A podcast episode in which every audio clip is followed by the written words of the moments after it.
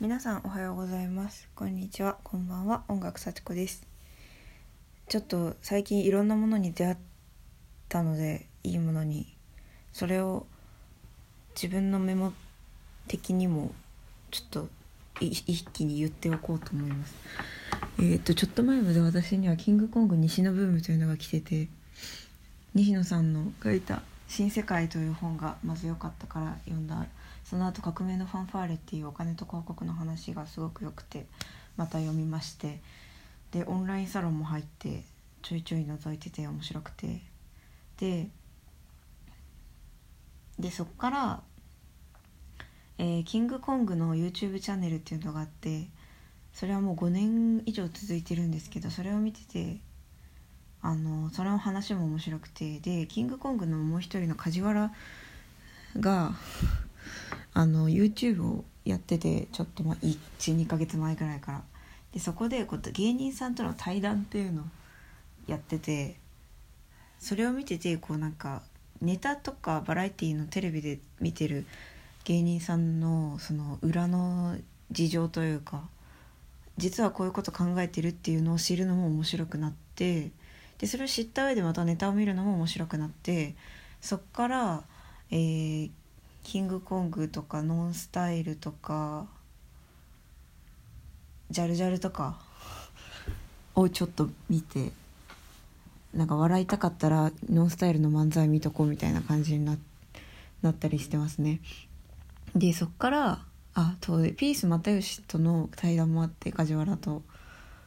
すいません全部呼び捨てで。でもなんかさん付けすると嘘嘘みたいになるんで。普段も呼び捨てなんで。そうでそれも面白くてでこの間たまたま YouTube にタイプライターズっていうあの作家の人が集まる番組が上がってて完全にフォアップロードですけどでそれで又吉とあとニュースの加藤茂明とえ西加奈子さんと中村文則さんとかが出ててそこであの又吉さんの2作目の劇場ってについて話してて。それで興味を持って昨日劇場を Kindle で買って読みました。でめちゃめちゃ良かったです。であのそっから又吉が愛してやまない作家が中村文則さんだということで中村文則さんの本も Kindle でたくさんサンプルを取り寄せて「えー、去年の冬君と別れ」っていう本と「教団 X とスリ」っていうのを読んちょっとサンプルだけ読んで面白いので多分読むと思うんですけど。で今なんか YouTube 上でこう人生に文学をプロジェクト「人生に文学を」っていうプロジェクトでなんか有名な作家さんがいろんな大学であのセミナーをやセミナーってかなんだろうオープン講座をやってやってる動画が上がってて以前村山由佳さんっていう作家さんのは見たことがあって村山由佳さんも小説女性の小説家さんで「ダブルファンタジー」っていう作品がめっちゃ面白かったんですけどそれを読ん見ててそれもその講座も素晴らしくてで中村文則さんのもあって今それを見てる途中なんですけどなんか面白くて言いたくなって収録してるって感じです。だからこれが終わったらまた中村文則さんの講座を見ます。なんか複雑な小説を書き上げた後の講座なんですけどその複雑な小説は最初から複雑に構築あの設計図を立ててたわけではなくてなんか15年くらい小説家をやってるとこうなんか無意識でなんか無意識的に伏線とかなんか関連みたいのが生まれてくるみたいでそれを意識が気づいて構築することで複雑になるみたいなことを言ってていやそれもう私の説明じゃ全然意味わかんないと思うので「人生に文学を中村文則」で検索してみてください。文則は文学の文に規則の則です。いやただただのそういうメモの話です。そうだから私に文学ブームが来るかもしれません。でなんだ今年の直木賞なのかな？なんか「ファーストラブっていう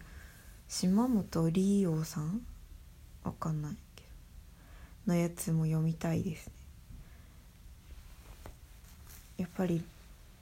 なんかそれを読むとこう女性の本音が分かってハッとさせられるって男性作家たちが言ってたんで。それも読みたい。ああでもなんか一番最初に私が小一番最初じゃないけど